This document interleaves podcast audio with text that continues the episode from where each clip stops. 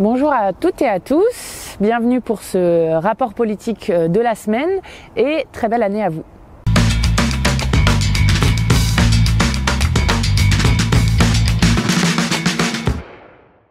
Alors, dans ce rapport politique, euh, je voulais vous parler de trois points. Alors, le premier, c'est que, euh, vous l'avez vu, il y a eu une manifestation massive euh, des Gilets jaunes encore samedi dernier, qui ont d'ailleurs continué pendant les fêtes de fin d'année, ce à quoi le gouvernement ne s'attendait absolument pas.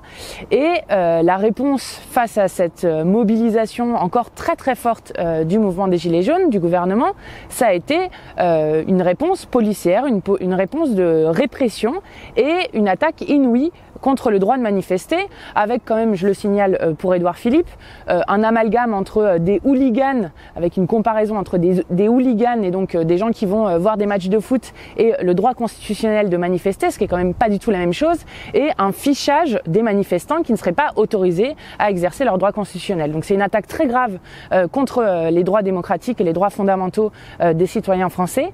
Et donc cette réponse policière, elle s'est accompagnée d'un d'une irresponsabilité extrêmement forte du gouvernement qui jette de l'huile sur le feu partout.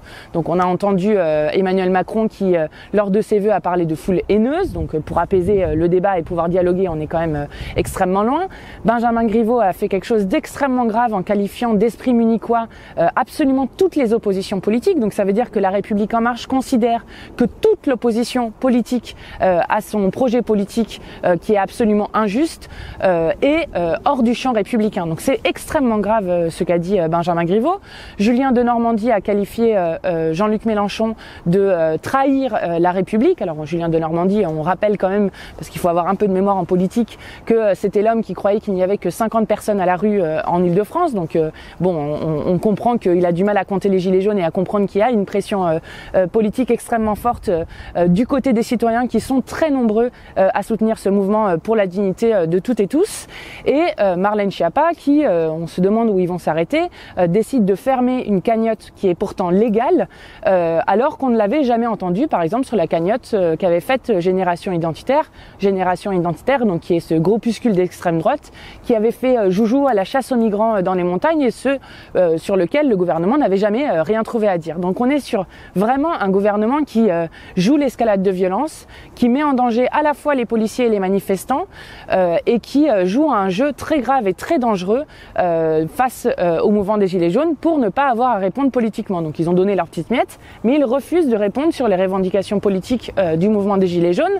Et donc euh, pendant ce temps-là, on ne parle ni de la hausse du SMIC que demandent les Gilets jaunes, ni du rétablissement de l'impôt de solidarité sur la fortune, ni du référendum d'initiative citoyenne, ni du référendum révocatoire, ni des revendications démocratiques, etc., etc.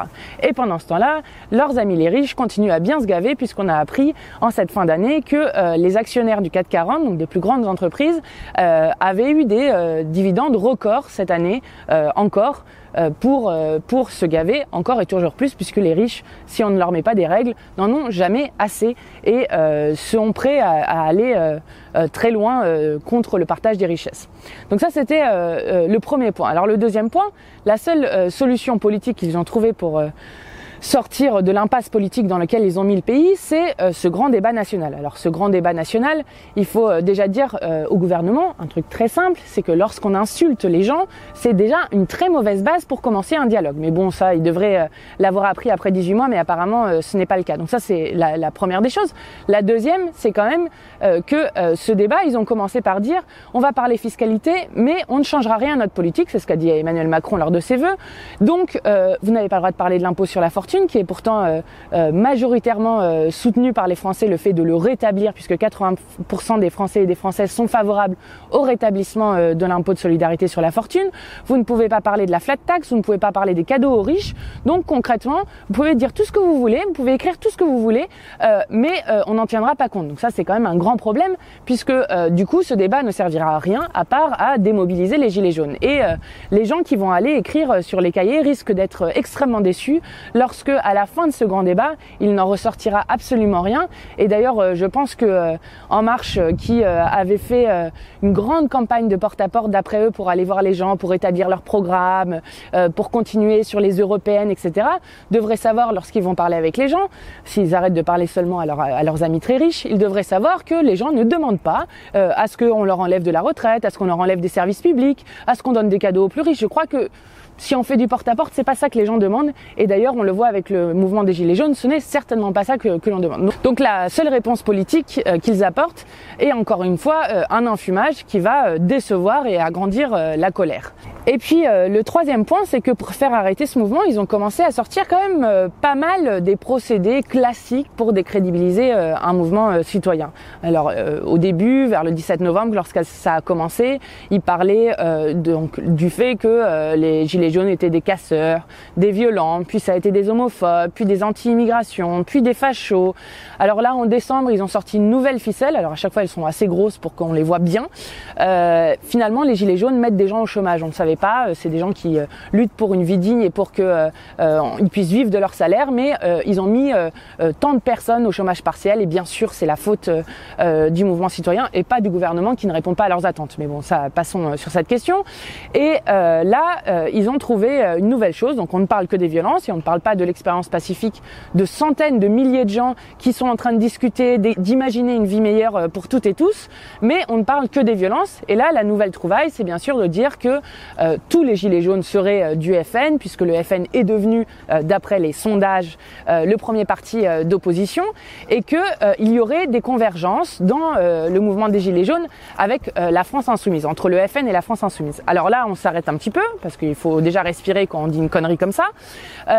et ensuite, on se rend compte que si on voulait trouver des convergences avec le FN. Peut-être qu'il pourrait en trouver avec les Républicains, puisque Thierry Mariani vient de rejoindre euh, le Front National. Donc euh, je pense que c'est une convergence très claire cette fois-ci.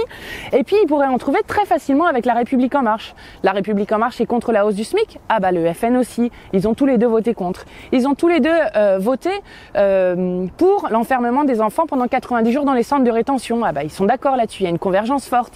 Ensuite, ils ont voté aussi contre le fait de faire une constituante pour que nous réécrivions tous ensemble notre constitution. Ensuite, la République en marche et le FN ont aussi voté euh, contre le référendum révocatoire qui permet de révoquer un élu lorsque celui-ci ne tient pas ses promesses.